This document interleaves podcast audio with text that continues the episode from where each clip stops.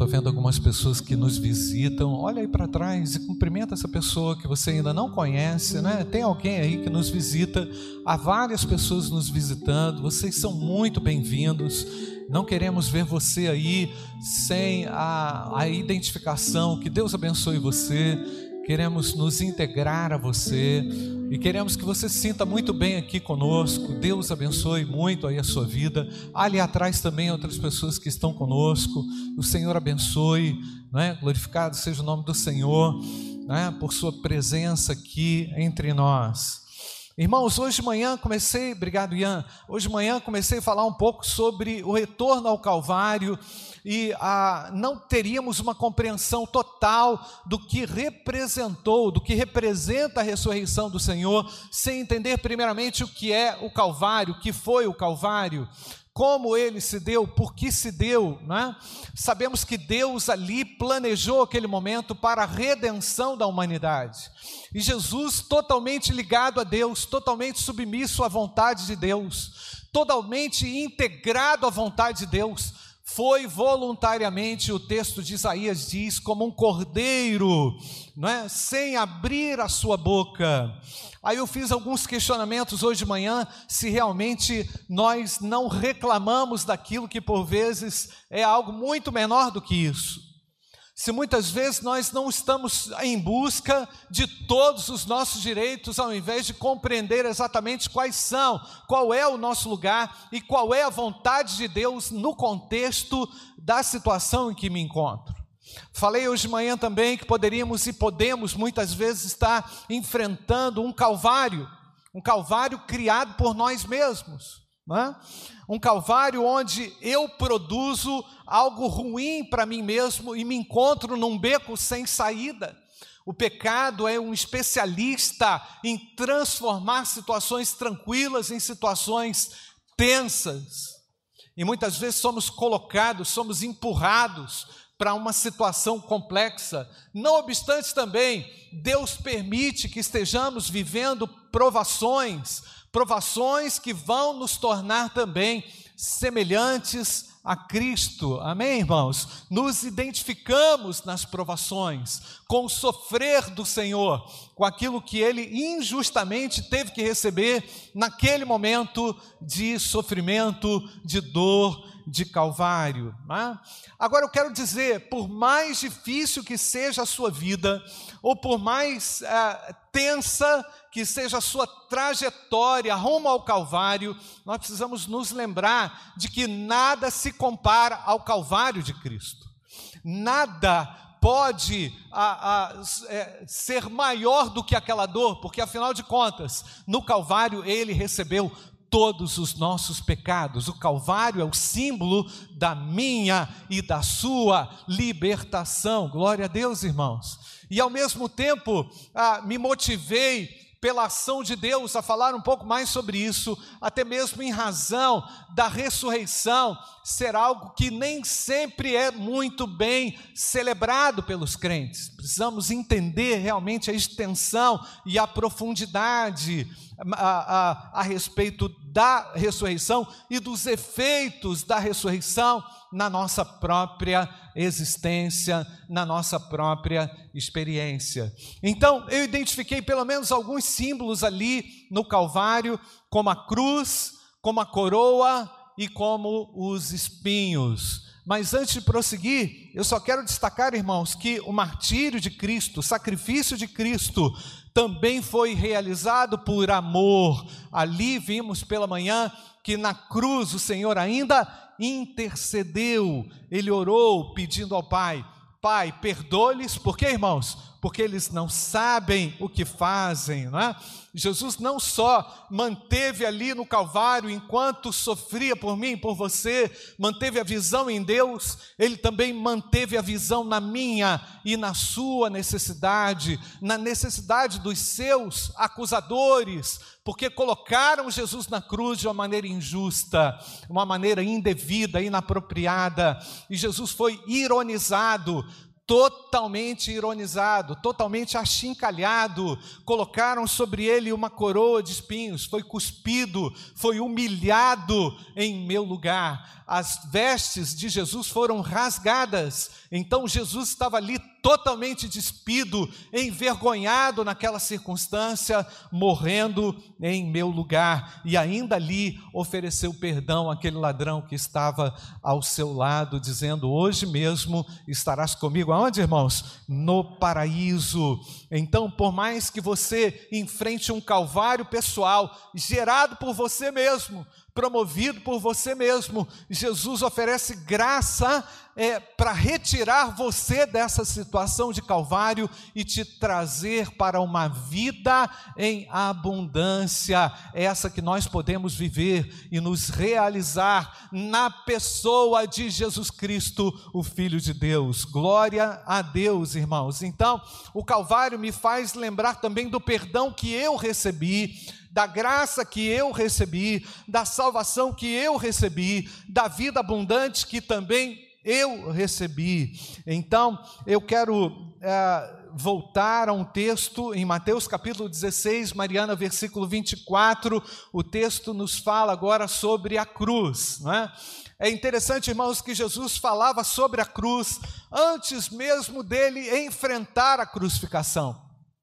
Ele disse aos discípulos que eles, eles deveriam ah, ter o lugar deles, não é? que eles deveriam eh, negar a si mesmos. Vamos ler que vai ser melhor, não é? E segui-lo, tomar a cruz e segui-lo. Vamos ler. Então Jesus disse aos seus discípulos: Se alguém quer vir após mim, faça o que, irmãos?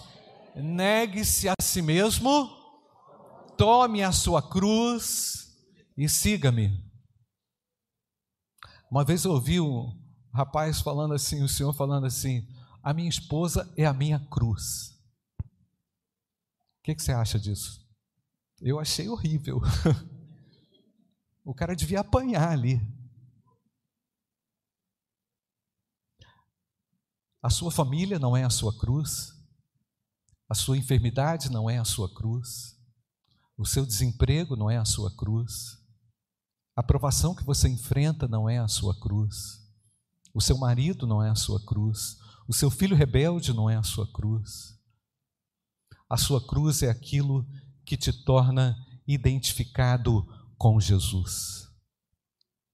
E para nós nos tornarmos identificados com Cristo, irmãos, precisamos enfrentar retaliações, rejeições, humilhações, privações, quando Jesus fala, volta lá, Mariana, com o texto, quando Jesus fala: se alguém quer vir após mim, negue-se a si mesmo, tome a sua cruz e siga-me, significa exatamente isso, irmãos, colocar-se no lugar de Cristo numa situação de humilhação, e muitas vezes, irmãos, somos colocados assim pela sociedade.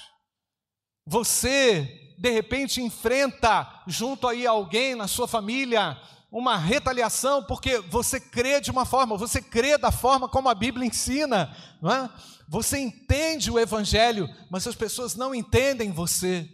Então, carregar a cruz, irmãos, é sofrer pelo nome de Jesus. Eu não estou dizendo que nós vamos precisar é, sofrer por causa da salvação, nossa salvação já está garantida, amém, irmãos? Mas nós nos identificamos com Cristo à medida em que nós nos esvaziamos de nós mesmos. Presta atenção na sequência, irmãos.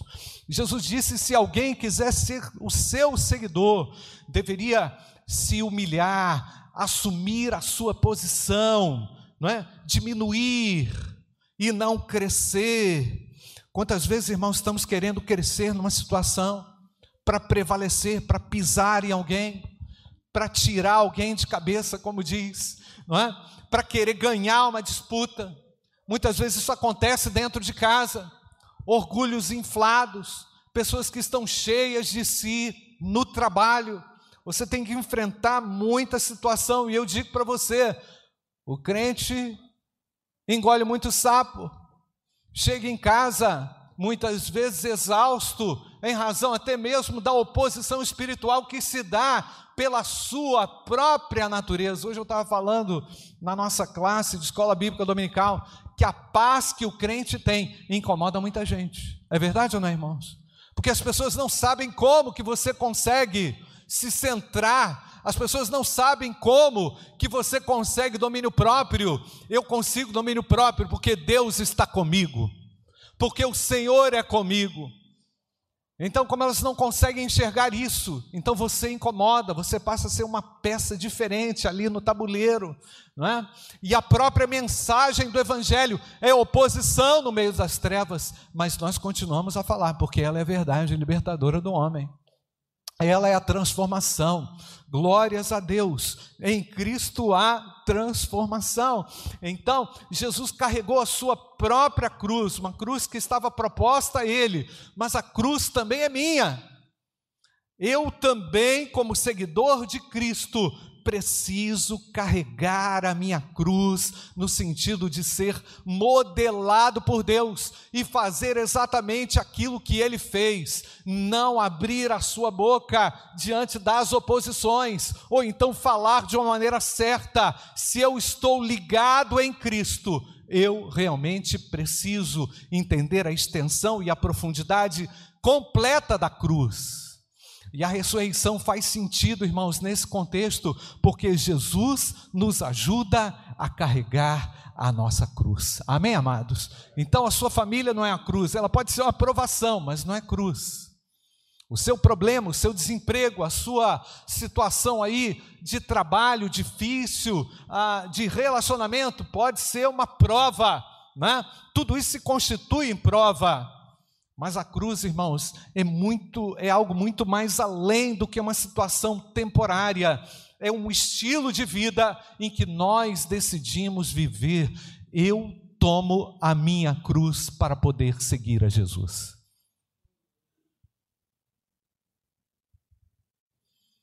Um outro elemento, irmãos, antes de participar aqui, da gente participar do memorial da ceia do Senhor, é o elemento coroa. A palavra coroa é usada na Bíblia muitas vezes para representar uma recompensa num sentido figurado. No Novo Testamento, a palavra coroa é um termo aplicado para se referir a um prêmio que vai ser concedido aos crentes, aos verdadeiros crentes na bem-aventurança eterna. É para lá que eu vou, você vai também? Diz amém, irmãos. Então, é, é, não que eu esteja buscando um prêmio, ou que eu mereça um prêmio, não é? Mas o Novo Testamento acaba aí ah, utilizando a figura da coroa justamente para simbolizar a vitória daqueles que seguem a Cristo. Porque Cristo foi humilhado com uma coroa de espinhos, não é? E a Bíblia diz que nós vamos receber coroas no céu texto lá em 1 Coríntios, capítulo 9, versículo 24, nos diz o texto: Vocês não sabem que os que correm no estádio, todos na verdade correm, mas só um leva o prêmio? Corram de tal maneira que ganhem o prêmio.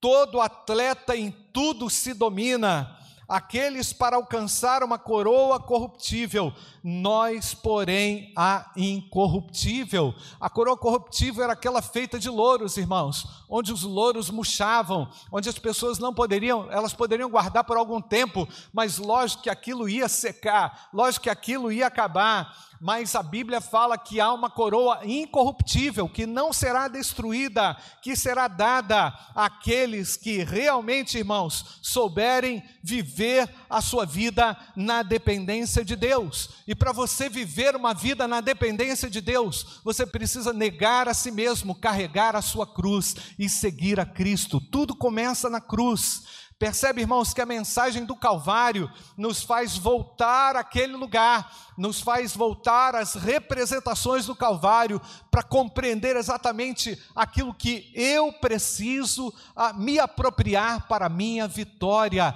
E Deus nos dá vitória quando nós nos humilhamos e pedimos a Ele: Senhor, me ajuda a enfrentar as situações que eu tenho que enfrentar, e o Senhor vai te dar graça, meu amado porque ele entende de Calvário, ele é o homem de dores, ele entendeu todas as dores, e nós, como igreja, nos identificamos com esse homem de dores, não no sentido de viver as dores, as mesmas dores, mas de viver dores, confiados naquele que tem a cura e a restauração em suas mãos. Glória a Deus, irmãos. Então o apóstolo Paulo fala que os atletas correm, isso significa o que, irmãos? Disciplina tenta viver a sua vida cristã sem disciplina, e falava ainda hoje na aula de escola bíblica dominical sobre a minha, compartilhei com os irmãos a minha própria realidade. Eu preciso da palavra de Deus. Mas, irmãos, eu não preciso só da palavra de Deus para pregar sermão, não. Eu preciso da palavra de Deus para viver o Evangelho. Amém, irmãos? Eu sei das minhas disfuncionalidades, e cada um aqui tem as suas próprias disfuncionalidades, e a palavra de Deus coloca em ordem aquilo que a carne tenta desarrumar. Eu preciso de Deus, eu preciso da Bíblia Sagrada, não para endeusá-la, mas para encontrar-me com Deus. Glória a Deus, irmãos. Há uma possibilidade para você, há uma possibilidade diante do seu cansaço, desgaste, o Calvário me apresenta a seguinte realidade: é possível ser totalmente renovado nele, através dos princípios que saem do Calvário. O Calvário, irmãos, é a minha vitória. Você pode dar um glória a Deus ou não? É a sua vitória. E o apóstolo Paulo fala de uma outra coroa, são pelo menos quatro. Citei a primeira, 2 Timóteo capítulo 4, versículo 8. Desde agora me está guardada a coroa da justiça, que o Senhor, reto juiz, me dará naquele dia, e não somente a mim, mas a todos que amam a sua vinda. Amém, irmãos? Aqueles que amam a sua vinda, o que, que isso representa? representa que as transitoriedades da vida, que as circunstâncias da vida passageiras não importam, o importa é o que está por vir, irmãos, e o melhor de Deus, de fato, está reservado para o seu povo. Na eternidade, onde tudo aqui se desfizer, onde nada mais fizer, onde, onde nada mais tiver sentido na existência, há uma esperança eterna. Irmãos, já fiz visita a várias pessoas que estão no leito da morte. E as piores visitas são aquelas onde você sabe que o indivíduo está ali, moribundo, prestes a morrer.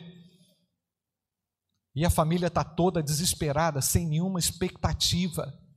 Você fala com o indivíduo, e o coração ainda continua fechado. E você sabe que o indivíduo vai partir e vai partir sem Cristo. Que coisa triste. E depois a gente tenta conversar assim: Deus é gracioso, Ele sabe de todas as coisas, mas a decisão precisa ser feita enquanto você está vivo. Deus não vai mudar, a palavra de Deus não vai mudar, mas há uma coroa reservada para aquele que ama a sua vinda. A minha expectativa é a volta do Senhor Jesus. A ressurreição me garante que ele vai voltar. Terceira coroa, 1 Pedro capítulo 5, versículo 4. E quando o Supremo Pastor se manifestar, Olha só, irmãos, eu leio isso aqui, eu, eu quase que não consigo ler, não. Vocês receberão a coroa da glória, que nunca perde o seu brilho. Irmãos, enquanto eu avaliava e olhava isso tudo, eu pensei assim: Senhor, é lógico que é a tua graça que me garante isso, mas eu por mim mesmo, eu não tenho nada para te oferecer. O que eu te ofereço, eu te ofereço como produto e resultado da manifestação da tua graça. Não pensa, não pensa que você pode produzir algo que vai agradar a Deus. Pensa que você depende da graça. para ser aceito por Deus e para ser aprovado por Deus naquilo que você faz. A ressurreição de Cristo me faz pensar que há algo tremendo, irmãos, garantido por Deus na eternidade. Então, olha que ironia, irmãos. Jesus recebeu uma coroa de espinhos e a Bíblia fala que eu vou ter uma coroa? Como assim, pastor? Que ideia, que, que ironia. Isso é, isso é fruto, irmãos, da, da graça preciosa de Deus. Olha o que nos diz o texto, Tiago capítulo 1, versículo 12. Bem-aventurado é todo aquele, vamos ler, pode ler comigo, irmãos. Bem-aventurado é aquele que suporta com perseverança a aprovação, porque depois de ter sido aprovado, o que está escrito, irmãos? A coroa da vida, a qual o Senhor prometeu aos que o amam. Glória a Deus, irmãos. Eu estou vendo aqui perseverança, eu estou vendo aqui esforço. Lógico que eu não vou fazer esforço para ganhar a coroa, mas o meu esforço é, é relacionado à minha própria cruz, né? e a minha própria cruz é a minha identificação com a mensagem do Evangelho, né? em, em sofrer retalia, retaliações por causa do Evangelho, a Bíblia garante que essa coroa vai ser é, irrepreensível, né? É, incorruptível, perdão. Há aqui também a representação da coroa para aqueles que aguardam a volta de Jesus, para aqueles que amam a sua vinda, não é ama a sua vida, mas ama a sua vinda, não é? E, e Deus ele garante isso, não é? A, a terceira coroa está relacionada a, a, a uma espécie de incentivo que Pedro dá à sua igreja. Aliás, o contexto de 1 Pedro capítulo 5 é um contexto de provação, de dificuldades que a igreja vivia então Pedro apresenta essa coroa, essa recompensa, como uma espécie de a, a incentivo e encorajamento à igreja para que ela persista é, firmemente na sua provação. E a quarta coroa está representada aquela perseverança também diante da provação que eu e você enfrentamos enquanto ah, aqueles que ah, foram chamados por Deus para ah, um testemunho. Então, irmãos, é, eu não tenho nenhuma, nenhum aspecto de realeza na minha, na minha ascendência, né? eu não tenho nenhuma condição de receber nada, mas Cristo, por Sua graça, há de conceder, por Sua misericórdia, recompensas grandiosas e graciosas, porque, porque Ele triunfou na cruz e dará a você a coroa da vida eterna. Quem tem a vida eterna aí, dá um glória a Deus, irmãos. 1 Coríntios capítulo 15, versículo 54. Olha o que o apóstolo Paulo agora explica à igreja de Corinto. Ah, e quando este corpo corruptível se revestir de incorruptibilidade, o que é mortal, é, se revertir de imortalidade, então se cumprirá a palavra que está escrita: tragada foi a morte ah, pela vitória. Podemos ler juntos, irmãos? Onde está a morte? A sua vitória. Onde está, ó morte, o seu aguilhão? O aguilhão da morte é o pecado, e a força do pecado é a lei. Graças a Deus que nos dá a vitória por meio de nosso Senhor Jesus Cristo. Portanto, meus amados irmãos, sejam firmes, inabaláveis e sempre abundantes na obra do Senhor, sabendo que no Senhor o trabalho de vocês não é vão. Muitas vezes é um trabalho que não é reconhecido. Eu creio que há uma revolução, irmãos, sobre a terra é? uma revolução silenciosa, onde os agentes são esses filhos de Deus que estão atuando, não é? como aquelas formiguinhas lá, nos mais variados ambientes, nos mais variados locais, não é? desbaratando ali a, as, as questões mais complexas do dia a dia, pelo poder da oração, pelo poder da palavra de Deus, mantendo-se firmes não recuando diante das ameaças, amém, amados? Porque o crente é recompensado por Deus, e o nosso trabalho, a Bíblia diz, que não é vão no Senhor. Então, no céu, meu querido, não tem, que não tem como atribuir alto mérito. Ah, eu mereço, eu vim aqui porque eu mereço. Sai fora, meu irmão. Que ideia maluca! Ah, eu estou aqui porque eu era lá da igreja do pastor Cioli. Meu irmão, isso aí não cola. Não cola esse negócio.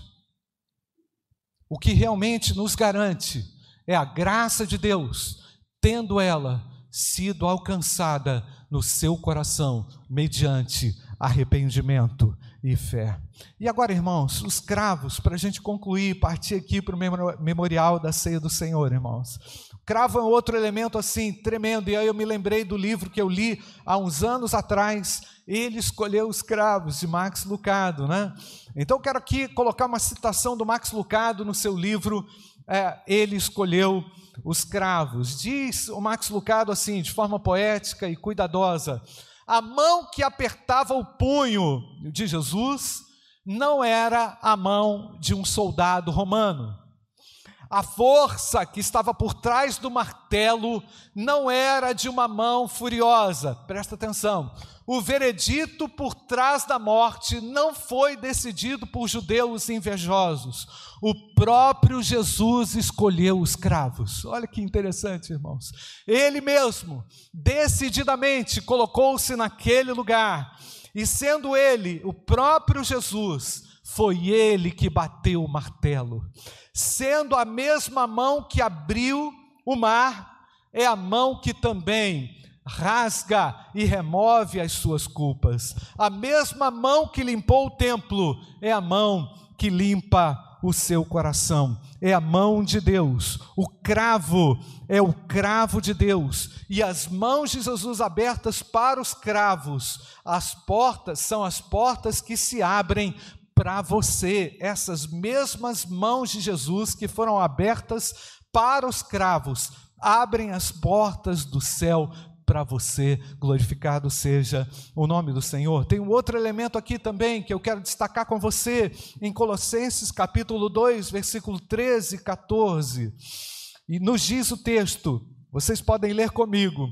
E quando vocês estavam mortos nos seus pecados e na incircuncisão da carne, ele lhes deu vida juntamente com Cristo, perdoando todos os nossos pecados, cancelando o escrito de dívida que era contra nós e que constava de ordenanças o qual nos era prejudicial, removeu-o inteiramente, cravando-a, cravando-o na cruz. Amém, queridos?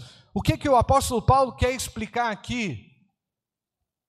Ele quer, ele quer explicar aqui, lógico, de acordo com o contexto do ensino paulino a respeito da lei, ele quer explicar aqui, irmãos, que os dez mandamentos, que se tornaram impossíveis de serem realizados, lançaram sobre nós a própria condenação.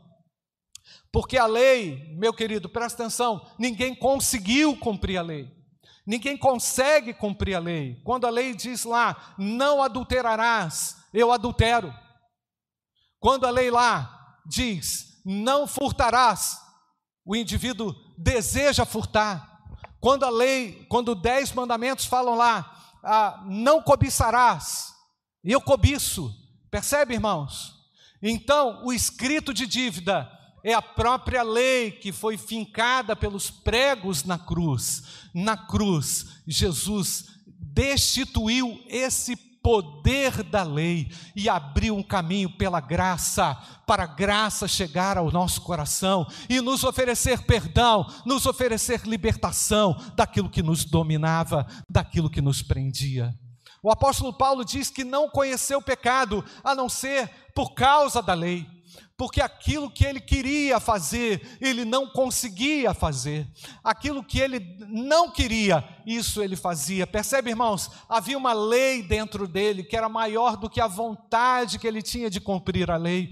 Ele, como um bom judeu, servindo a Deus, pensando que servindo a Deus contrariava o próprio Deus. Então, irmãos, os cravos, eles são a representação de que foram fincados ali através das mãos de Jesus a própria lei e aquela aquele argumento, meu querido, foi cancelado pelos cravos, enquanto os cravos entravam na cruz, passavam pela mão de Jesus, passava por ali também a anulação da lei e aquilo que estava como escrito de dívida foi rasgado e inaugurado gratuitamente. A graça salvadora a toda a humanidade, louvado seja o nome do Senhor.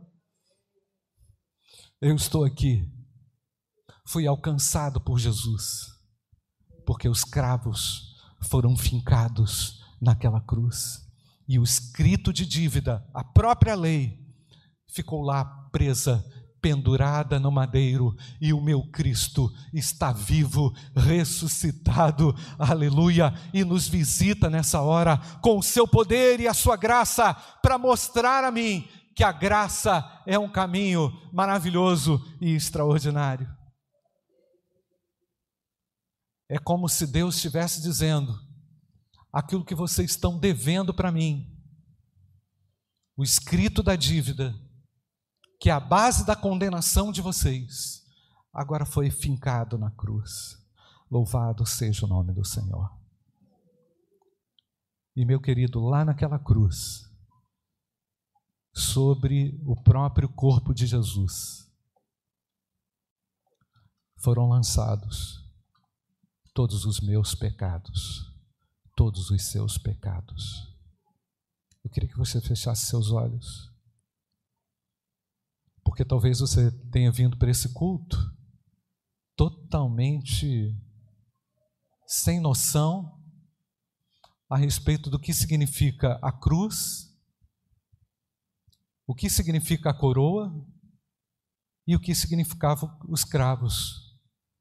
Mas, sobretudo, você não tem a mínima noção de quem é Deus e de qual é o seu estado espiritual agora diante de Deus o Senhor oferece a você uma oportunidade de render-se a Jesus Cristo e entregar-se a Ele e receber dele graça para o perdão dos seus pecados. E eu não sei como é que você está levando a sua vida, se é de qualquer jeito, de qualquer maneira. Eu não sei se de repente você está vivendo aí uma mediocridade de vida, totalmente alienado da verdade acha que faz o que quer, acha que pode fazer o que quer. Não, a Bíblia não diz isso, meu amigo. Você precisa se sujeitar a Cristo. Se você quer ser um seguidor de Jesus, comece a negar a si mesmo. Tome a sua cruz e passe a segui-lo. Entenda que o caminho é Jesus e não você. Você não é caminho para nada. Você é um descaminho. Você precisa de um real caminho e Jesus é o caminho. Você precisa sair dessa condição. Eu não sei como é que você entrou aqui. Como tem sido a base das suas decisões? O que é que você tem feito com a sua vida? O Senhor oferece graça e misericórdia a você, porque Ele cancelou o escrito da dívida que era contra você. Talvez esse seja o seu momento de se reconciliar com Deus e dizer: Senhor, tem misericórdia de mim. Venha sobre mim. Seja você já alguém que está na caminhada, na fé, ou seja você que está entrando aqui hoje pela primeira, segunda, terceira vez. É? O Senhor oferece a oportunidade a você de se reconciliar com Deus. Ele tem perdão para você. Ele oferece graça a você. Feche seus olhos e ore a Deus. Com quem Deus está falando aqui nessa hora? Levante a sua mão. É comigo, pastor. Eu quero orar com você. Pode abaixar, pode abaixar ali, meu querido. É comigo. Deus abençoe ali atrás. Que Deus abençoe você. O Senhor está falando contigo aí, meu querido, aí no seu coração, chamando você por uma novidade de vida, por uma vida nova em Cristo. Onde você está? Levante a sua mão. Eu quero, quero que identificar. Pode abaixar, meu querido. Eu vi você ali. Pode abaixar. Há mais alguém?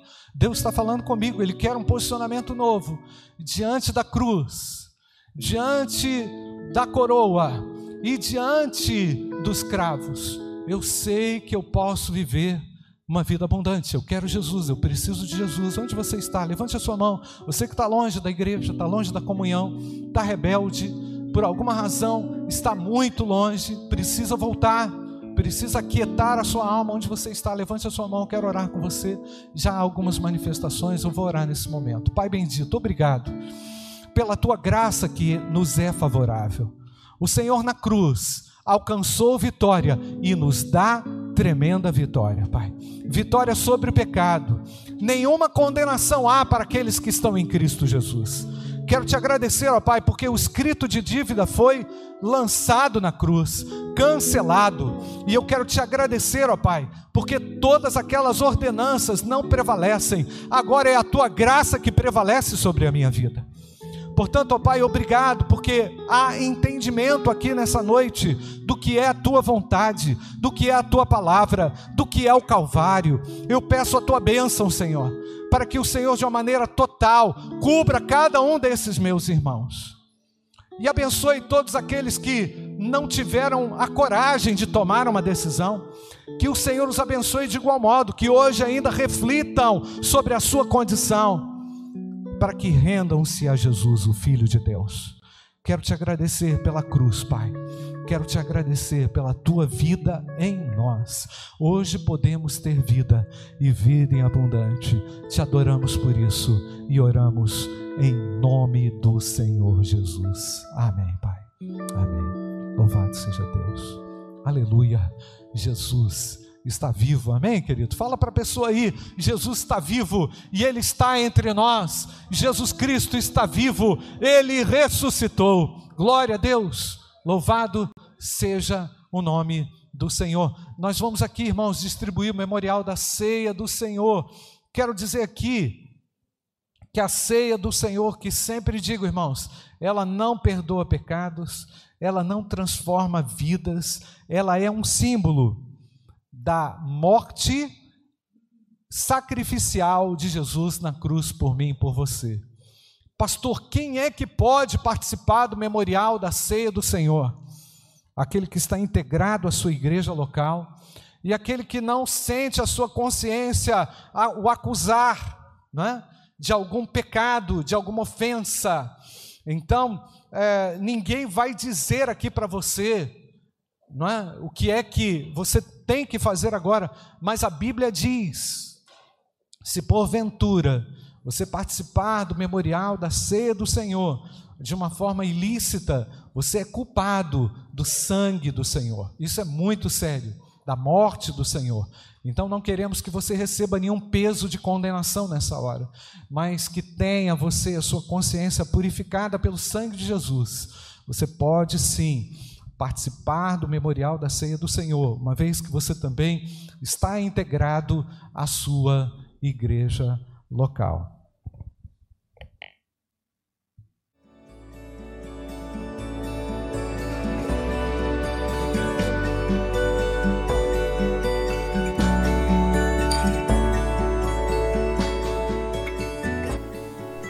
A Igreja Batista do Bom Retiro tem plena convicção de que a palavra de Deus é poder para salvar e transformar vidas. Nosso desejo é que essa mensagem tenha alcançado seu coração. Para saber mais sobre quem somos e em quem acreditamos, acesse ibbrpatinga.com.br.